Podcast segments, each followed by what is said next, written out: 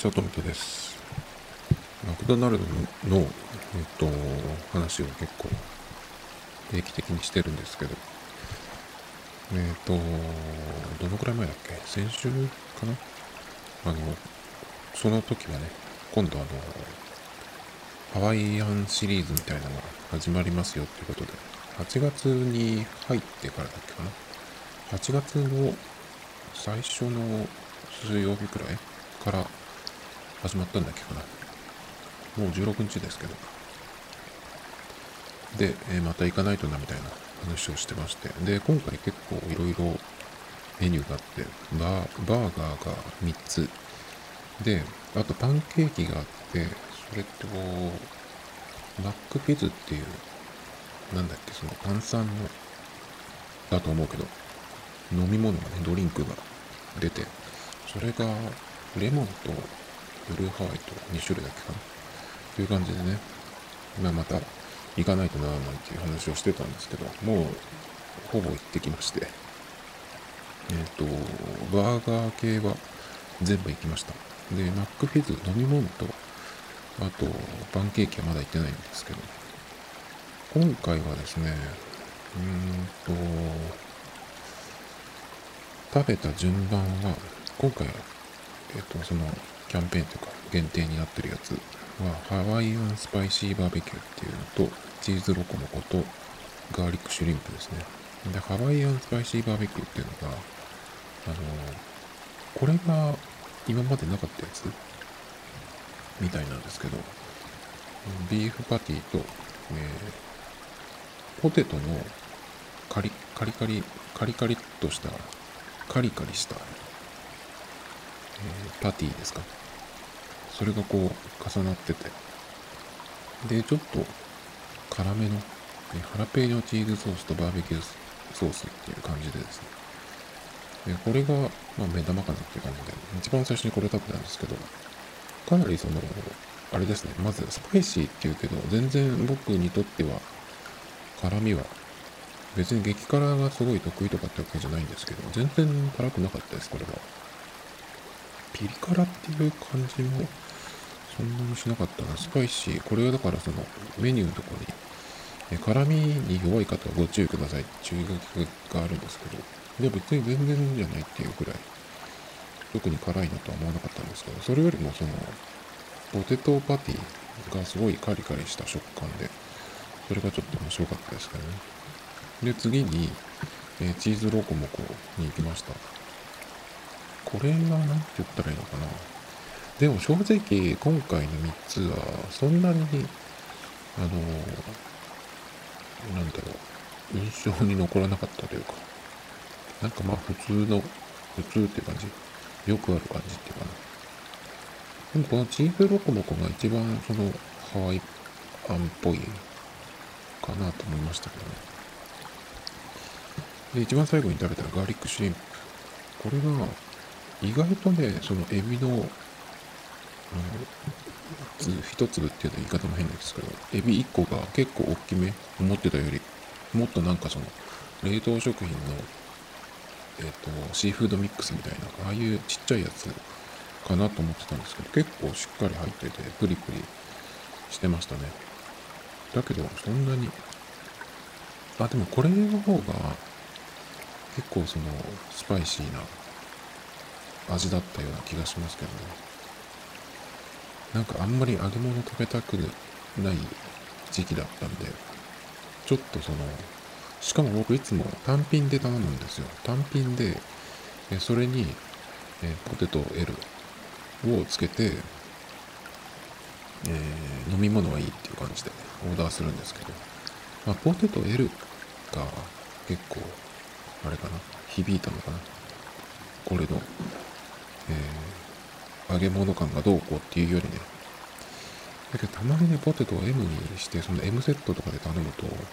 なんかすごい少なく感じるというかねなんかせっかく食べに来ているのにもったいないみたいな感じがしちゃうんで、まあ、そうすると L にするんですけど、まあ、L じゃ多いかなって思う時もあったりするんですけどやっぱ結局 L っていう感じでねまあ、そんな感じでした、今回は。あとは、えっ、と、なんだっけパンケーキね。これをどうしようかな。パンケーキ行くんだったら、やっぱコーヒーだよなっていう感じ。じゃあ、いつ食べるかっていうタイミングもあるんですけど。キャラメルマカダミアソース。あんまり、なんだろうな。チョコだったらもう売ってるけど、そんなに惹かれないんだけど、まあちょっと、この期間中にね、気が向いたら行こうかなっていう感じ。あと、マックフェズ。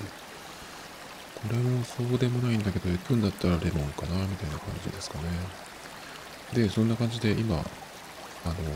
Mac のページを開いてるんですけど、そしたら新しいお知らせが来てて、えー、まずこれですね。えっ、ー、と、ポテトですね。マックフライポテト SML 全サイズが150円が8月19日水曜日、来週の水曜日ですね。今週か。今これ日曜日に喋ってるんですけど、8月19日から9月1日まで150円。これたまに来ますよね。これ何がナイスってね、こういう風になってるってことは、あれなんですよ。普段僕さっき、タイム、あの、単品でバーガーとポテトを頼むっていう風に言ったんですけど、ポテトの L っていうのが、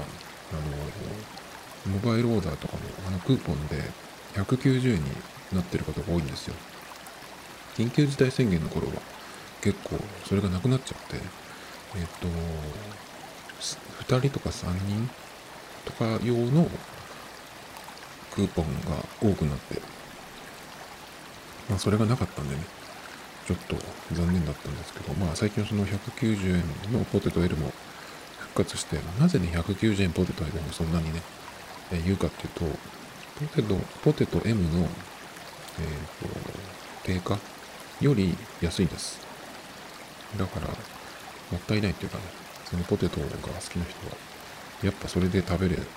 食べるべきじゃないっていうところで、えー、さらにね、これが150円になると、8月19日から9月1日までね、これたまにやるんですよね。えー、より、そのクーポンを使わなくても150円で買えるっていうことなんで、結構ね、その、金土日とかになると、そのポテトより190円のクーポンがなくなっちゃう時があるんですけど、これなら、あの、この期間はね、いつでも食べれるってことで、良かったですね。良かったですねっていうの変ですけど。で、マックシェイクからドラえもんパッケージのヨーグルト味の8月19日から登場ってことで、あんまりヨーグルトってそんなに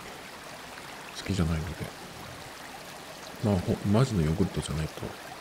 ないんでね、別にえー、あれなんですけど、まあそれが出るよっていう。マックシェイク、なんか今年ちょっと逃したのがあったんだよ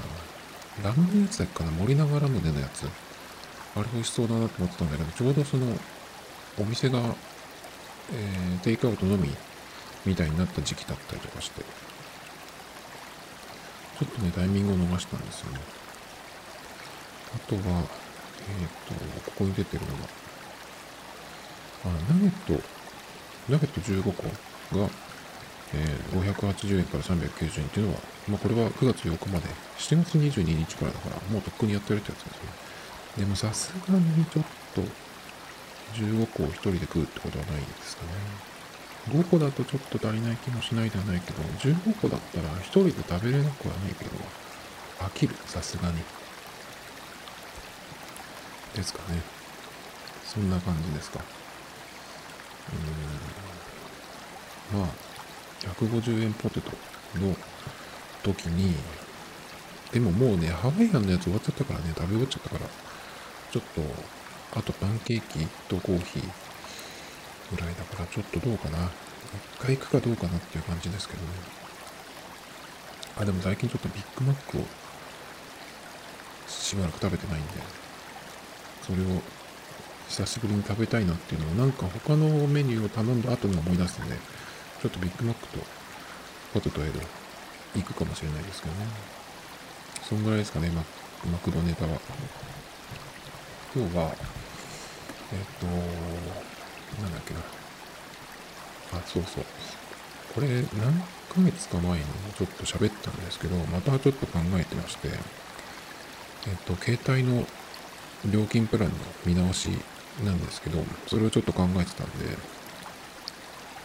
それをね、まあ、ペラペラ喋っていこうかなっていう回なんですけど、えっ、と、何を見直ししようかと思ったかっていうとですね、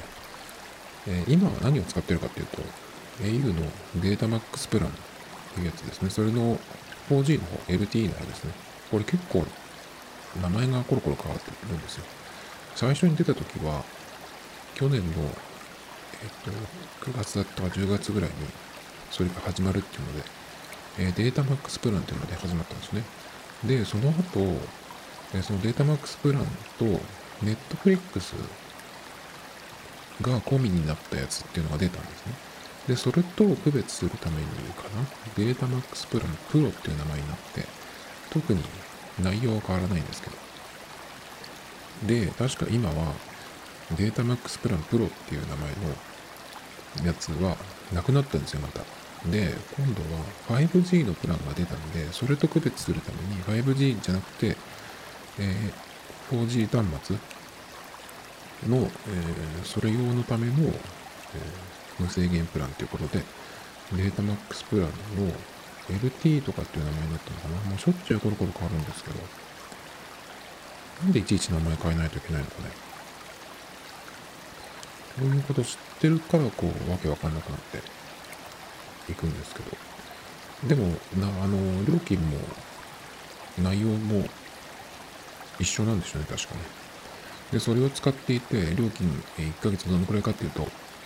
僕の場合は、なんとか割、あの、家族割とか、スマートバリューとかそういうのは一切入らないので、一番その、うん、高い値段というか割引が入らない、もともとの値段なんですけど、それで、8200円とか8400円、8200円かな多分、税込みで。そんぐらいだと思うんですけど、月々。まあ高いですよね。だけど、僕の場合は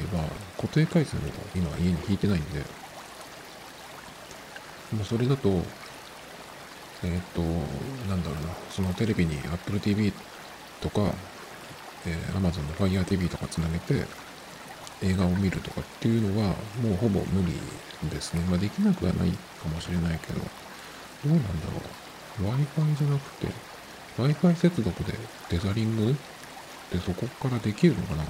でもやろうとは思わないけど、すぐかなりの量に行っちゃうので。だからまあそれ、そういうのはちょっと無理なんだけど、他は特に問題がない。えっ、と、YouTube も見見れますし、あと iPad、Mac とのテザリングも、えー、できますので、特に、えー、iPad と Mac もそうかな、あの、テザリングするときに iPhone の方の設定で、iPhone の方のだっけかな、Mac、iPad の方の設定だったかな、その自動的にインターネット共有するっていうのにしておくと、あの、最初にやっとけば、その、つなげるやつはね、やっとけば、iPad をそのスリープ解除した時に自動的につながるんですよ。たまにちょっとそのつながるのが遅い時もあるんですけど、まあ、ほっとけばね、勝手につながるので、これがすごく便利なんですよ。iPhone の場合は。なので、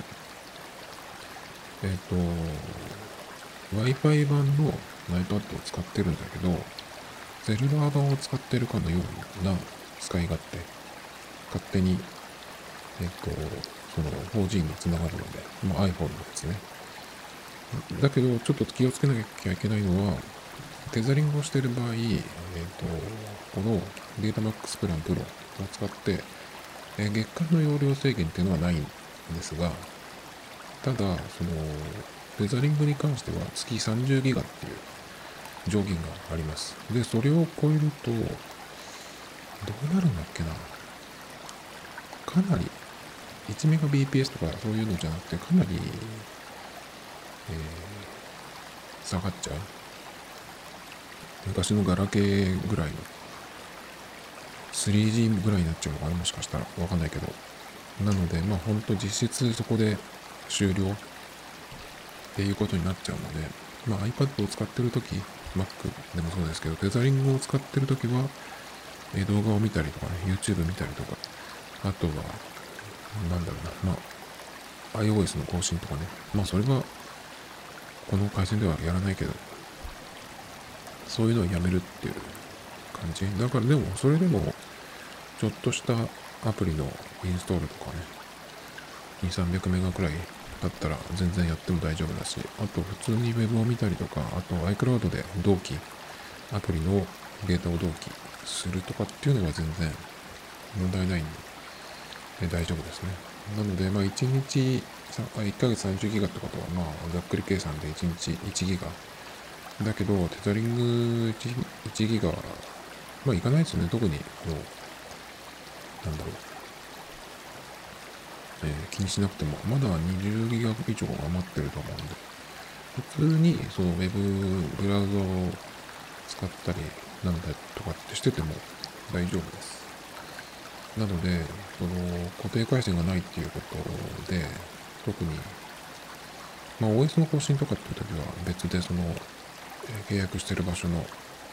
Wi-Fi を使いに行くので、それぐらいですけど、まあ特に問題ないんですよね。だけどそうは言っても、ちょっと、なんだろうな、今 SIM フリーの iPhone 使ってるのもあるし、もうちょっと安くなったら、っていうのもあって、あと YMAX のもうまたちょっと使ってみようかなみたいな。それもね、2ヶ月くらい前に1回なんかそんな話をして、その時の、え、結論としては、結局今のその僕の使い方とか、その、環境というか、まあ、用途ですね。それで、それには、あの、今のその、au のデータマックス1本っていうのが、まあベストかな。そのテザリングを考えたもの。と思ったんですよ。なんで YMAX、そこで最初考えてたのは、au から携帯を UQ の UQ にして、で、YMAX も UQ でっていう風にするっていう、えー、っていうのを考えてたんですよ。そうすると、えー、UQ 同士で使うと、確か500円マイナスっていうのがあるんですね。まあ、それは au と UQ でやっても、そこは同じなんですけど、その割引に関してはね。あとは YMAX はもしかしたら UQ じゃなくてビッグローブにした方が1年プランっていうのがあるんで、その、まあ1年でもう2年でも今はあの解約料が1000円だったらね、まあいつでもやめれるからいいんですけど、まあ、ちょっとまたその YMAX が気になってきたっていうのがあって、そうすると、まあテザリングを考えなくてもいいっていうかね。で、YMAX に関しては、えっと、端末の前に使ってたやつがあるので、SIM だけ契約して、で、前みたいにその持ち歩かないで、家で使う専用にしようかな。そうすると、何がいいかっていうと、Apple Watch もそこにつながるんで、なんかその曲を入れたりとかするっていう時に、まあ便利っていうぐらいかな。でもなんでかちょっと YMAX がまた気になってきたんで、ちょっと家専用にしてやろうかなと思ったんですが、じゃあどうするかっていうことですね。で、結局、そのいろいろこう計算していったんだけど、まあ、その、一番その見直そうと思ったのは、データマックスプランが8200円とかっていう金額なんで、もうちょっとなんとかならないかな、できないかなっていうのをちょっと考えてたんですよ。で、まず au の、というか iPhone の方を、えー、変える？au だと一番下げるとピタッとプランっていうのがあって、それは1ギガまでだと、えっ、ー、と、税込みで3300円ぐらいなんですよ。で、えっ、ー、と、それで、それだけだともちろん足りないので、まあ、YMAX を足すんですけど、そうすると YMAX だと、え、無制限プランにすると、2年契約で4268円。まあ、4300円。えー、これが UQ で、えー、契約した場合ですね。なので、まあ、ざっくりだと、えー、まあ、7600円くらい。大して変わらない。1000円ぐらいしか下がらない。っていう感じかな。だから、うーん、1ギガってどうかなっていうところ。そこがちょっと気になるところなんだけど。じゃあ、au じゃなくて、au をやめて、えっ、と、iPhone の SIM を、SIM っていうかその回線をね、au をやめて UQ にする。するとどうなるかっていうと、え今だと UQ はプランがすごくシンプルで分かりやすいんですけど、え1980円で3ギガまでで超過すると、え 300kbps まあこれは超遅いやつですね。で、もう一個が2980円で、え10ギガまで。で、これを超過すると 1Mbps っていう速度になるってやつなんですけど、うんと、au でピタッとプラン1ギガまでが3300円。あ、税抜きで言った方がいいのかな？これ2900円ぐらい。まあ3300円でいいか。で、えっ、と、それだったら、同じ金額だったら、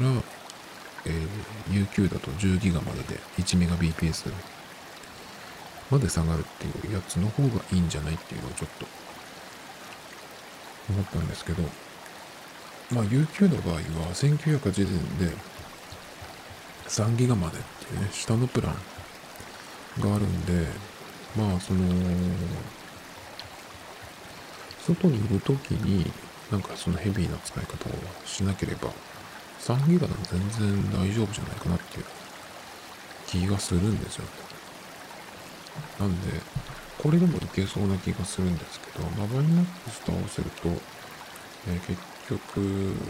それでも6000、どのくらいだろう？6500円くらい。まあだから今より2000円ぐらい下げれるっていう感じなんですけど、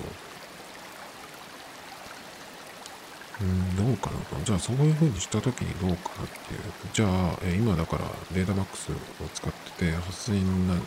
200円とかで高いんだけど、うん、それにはそれのメリットというかね、っていうのも一応あるんですが、じゃあ、えー、あ、そうそう、だけど、その8000何百円と、えー、UQ と YMAX 一緒にしても2000円ぐらい。なんで、そんなに思ったほど下げられないなっていう。なんか理想的には半分ぐらいにできたらいいなっていうのでちょっとこう見直しをしてたんですが。で、えっ、ー、と、まず、いろんなその違いはあるんだけど、au から au のプランを下げるっていう場合は、1ギガで3300円なんで、かなりちょっと割高なんですけど、解約手数料とか新規の事務手数料がかからないですね。で、えー、UQ にした場合は au を解約するっていうことで、もし番号をそのまま持っていく MNP にするんだったら、転出手数料が3000円と、今のそのプランの解約手数料が1000円かかるんで、まあ、税込みで4400円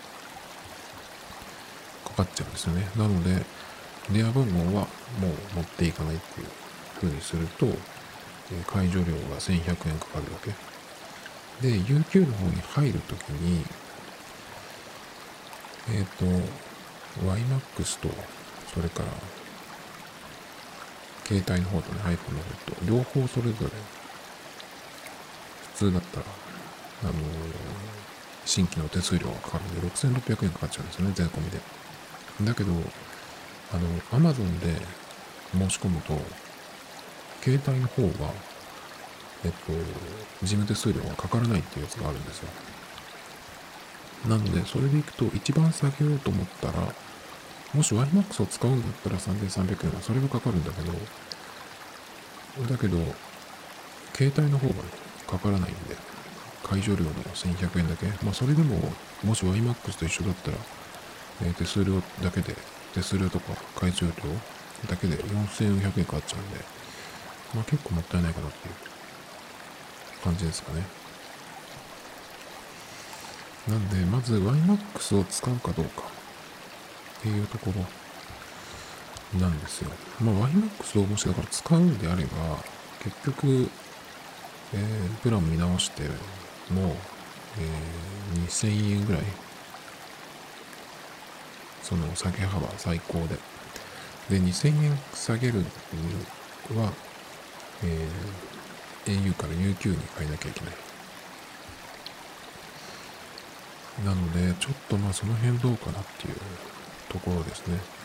で、一番その料金を下げたいんだったら、YMAX をなしにする。っ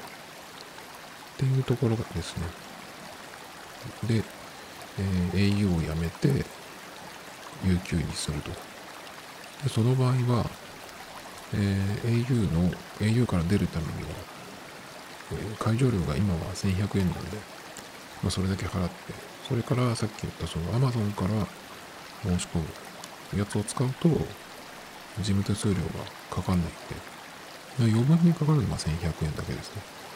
それで、えー、YMAX なしっていうことは、えっ、ー、と、UQ の方のプランは2980円、まあ3300円で10ギガで 1Mbps に、えー、超過したら制限されるっていうプランですかね。になるんで、えー、1100円のその会場料がかかるけど、その後月々はまあ3300円とかっていう感じですかね。あとはもし電話かけたらその分20、30秒20円かなぐらいですけど。まあこれがね、ちょっとかけるともう200円とかいっちゃうんで、ちょっとなんとかしたいなっていうのもあるんですけど。まあ個人間だったら LINE とかの通話使えばね、いらないんですけど。お店とかにかける場合ですね。まあ、美容院とかは、ホットペッパーの予約とかも対応してくれてればいいんですけど、まあ、なんだかんだ電話っていうところがやっぱ多いんでね、そういうのをよく使っちゃうと、200円とか300円とかいっちゃうっていう感じですかね。なので、えっ、と、もう一回言うと、その、月額の金額をさ、半分ぐらいに下げたいと言うんだったら、まあ、僕の場合は au から iPhone を UQ に変えて、で、えっ、ー、と、税込み3300円ぐらいの10ギガプランにするっていうことかな。で、そうするとどうなるかっていうことなんだけど、え、月々のその支払いは半分以下にできるわけですけど、じゃあそうなったら何が困るかっていうことですが、え、YMAX もなし、で、えー、その UQ のプランが月10ギガまでで、えー、それを超えると 1Mbps に下げられるってことなんだけど、今は、えっ、ー、と、3日、あ、1日どのくらい使ってんだろう ?1 日3ギガとかは普通に使ってるはずなんですよ。なんで今の使い方をすると、あっという間に10ギガ超えてしまう。で、どこで使ってるかっていうと、やっぱり家で YouTube 見たりとかすることかなが一番いくと思うんですけど、なので、その、YMAX も、そう、なしで、それから、月間容量無制限、その au のベータマックスプランみたいなやつ、もうなしにするっていうことは、どうしなきゃいけないかっていうと、えっ、ー、と、僕の場合は家でその動画も、動画とかの音楽のストリーミングもしないっていうことですね。まあ、それがもしできるんだったら、半額以下にできるっていうことですね。なので、今のそのやってることっていうのをやめなきゃいけない。まあ動画に関してはね、やめれなくはないんだけど、その Wi-Fi があるのところで、まあ YouTube とかダウンロードできるアプリが一応あるんでね、まあ、それを使ってダウンロードして持ってきて見るっていう、なんかその、レンタルしても帰ってくるみたいな雰囲気になるんですけど、だけど、まあそうだね、TVer とかは見れなくなるね。まあ別にいいんだけどさ、地上波は。あと音楽なんだけど、音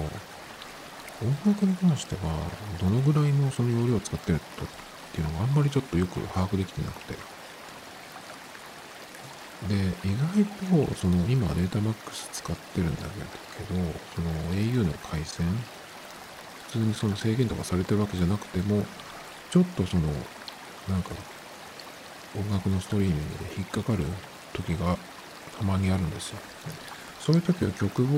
曲がなんかその再生が止まっちゃってる最初のところで止まっちゃってる時があるのでそういう時はあの次の曲にスキップしちゃいます。そうするとなんかその読み込みえー、直して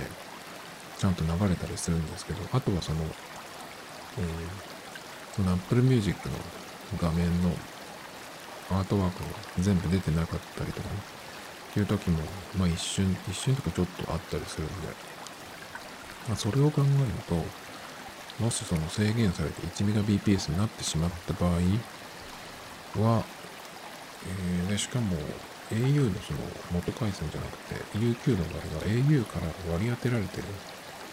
えー、回線なんでと厳しくなるんじゃないかなっていうのが予想ですね。17bps っていうスピードがどのくらいかっていうと、えっと、よく言われるのは YouTube の HD 画質は見られる。HD っていうことは720とかかな。まあ最近だと、そのコロナの影響で480を標準にする、標準化質にするっていうのがあったんですけど、480僕は全然問題ないんで、自分のその設定で480でフォルトにしてるんですけど、まあそれでも別に見れるのかな。とは思ってるんですけど、だけどおそらく、まあ au のその回線を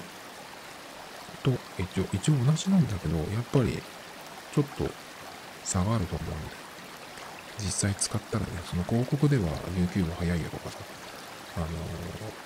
遜色ないとかって言ったりするけど、まあそれは広告の上だけで、実際はね、おそらく遅くなると思うんですよ。